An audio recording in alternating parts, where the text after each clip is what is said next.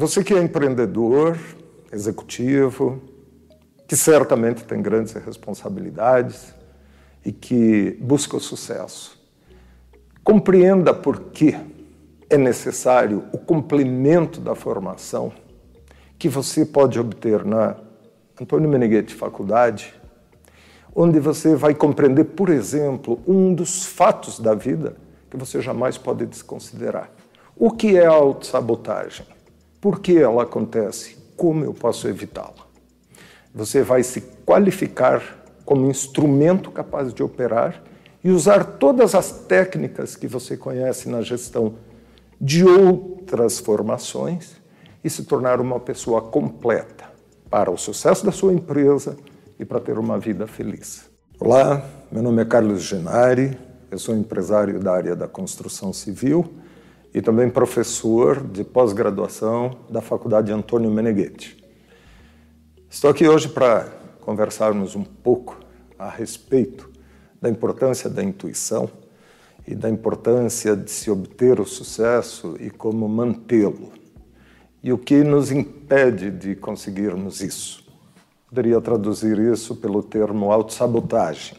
Muito importante a gente reparar que o termo autossabotagem, ele fala da sabotagem que é feita pela própria pessoa contra si própria. É muito fácil nós compreendermos a sabotagem é, quando feita por um terceiro, mas dificilmente reconhecemos e percebemos que, de fato, o que via de regra nos impede de alcançarmos o sucesso ou tornarmos o nosso sucesso perene é justamente a autossabotagem. E por que que isso acontece? Né? Ela acontece por, uma, por um despreparo do empresário.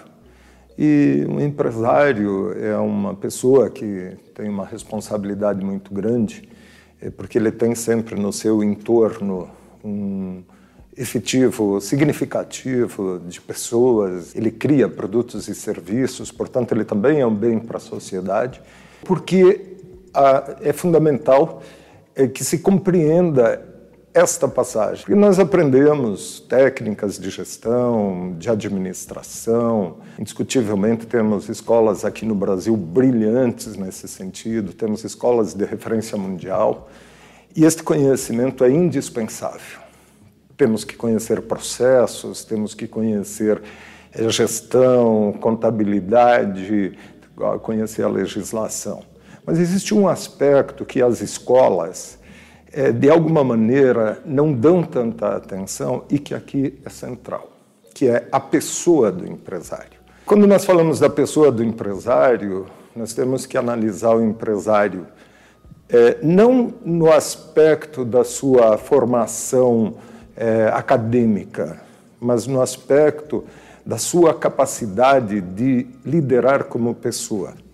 E o que é fundamental na vida de um empresário? E que, indiscutivelmente, muitos olham e se perguntam por que, que esta pessoa teve esta ideia, por que, que ela consegue determinados resultados. Fundamentalmente, nós poderíamos dizer que a capacidade do ser humano de intuir. Você vive num contexto, esse contexto oscila, você tem variáveis inúmeras e você decide.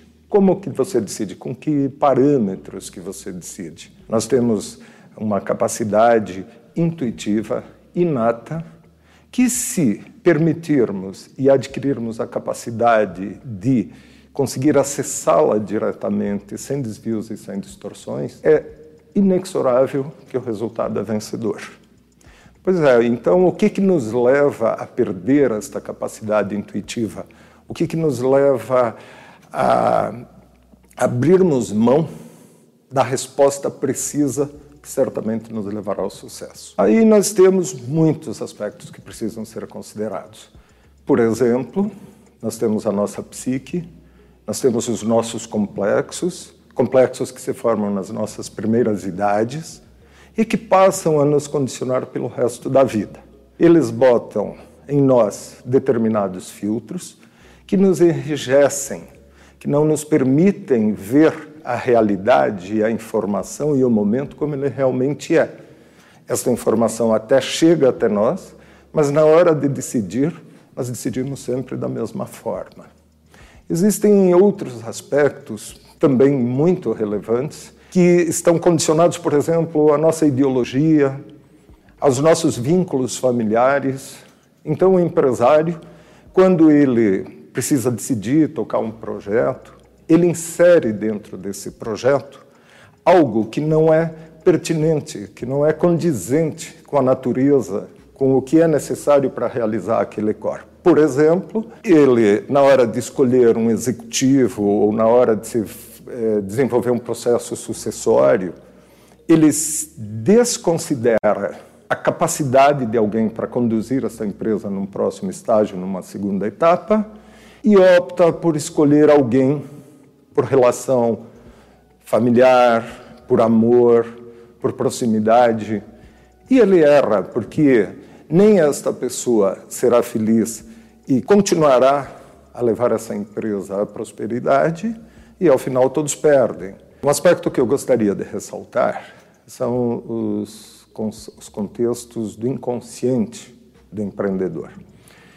É, há um contexto que é muito desconsiderado e, e ele aqui se aprende com muita profundidade, que é a semântica. A semântica é uma informação que chega até mim, que eu atuo, que eu coloco energia e que eu acredito que seja minha, mas não é. Então, quando eu vou tomar uma decisão, aquela pretensa percepção de intuição de algo que é meu, que eu preciso fazer, na verdade é algo que eu estou absorvendo de alguém que está próximo a mim e que não é meu.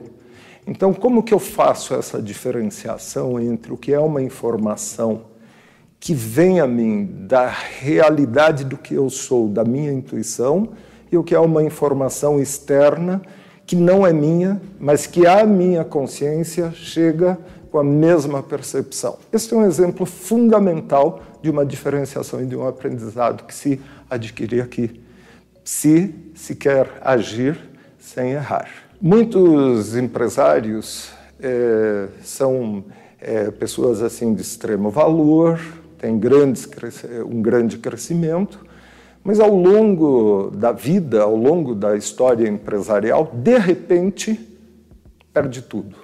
E perde tudo muitas vezes por um despreparo de uma questão que aparentemente parece simples. Quando nós falamos em intuição, talvez pudéssemos dizer que este é o bem mais precioso que alguém pode ter, e especialmente um empresário quando empreende, porque a intuição permite a ele captar além das aparências. O processo também de lidar com a informação da intuição exige determinados cuidados. Por exemplo, se eu tenho uma é, percepção de algo que pode ser um negócio novo, um negócio, um diferencial no meu negócio, eu tenho que saber como eu lido com isso.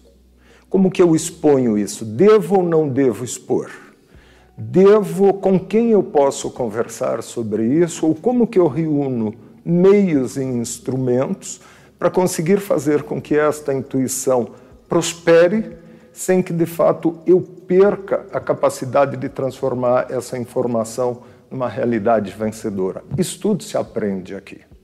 Eu poderia dizer que a raiz do sucesso de uma empresa, a raiz de que torna uma empresa vencedora, é a de eu saber servir, essa empresa saber servir, prestar um serviço com criatividade e superioridade para servir ao outro, que com a sua satisfação, com o seu crescimento, com o seu prazer, com o valor agregado que isso trouxe a ele, traz para mim o ganho.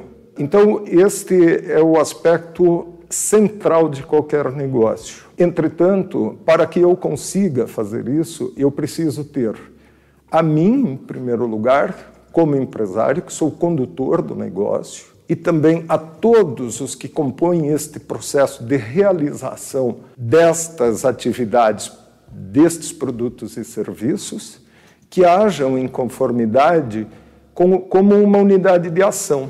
E para isso eu preciso fazer a verificação contínua e constante. E a verificação contínua e constante vai muito além da verificação de indicadores, porque os indicadores podem ser positivos hoje, mas eu nem percebo que se determinadas ações não forem tomadas hoje, a um nível que a gente poderia dizer muito sutil, esta empresa deixará de existir num determinado período. Quando o líder se orienta e segue a sua vida com base na intuição, a intuição não traz a ele somente o sucesso do negócio financeiro, mas a intuição leva em consideração a pessoa do líder. E ele vai fazer isso com alegria, com felicidade, com prazer, com saúde.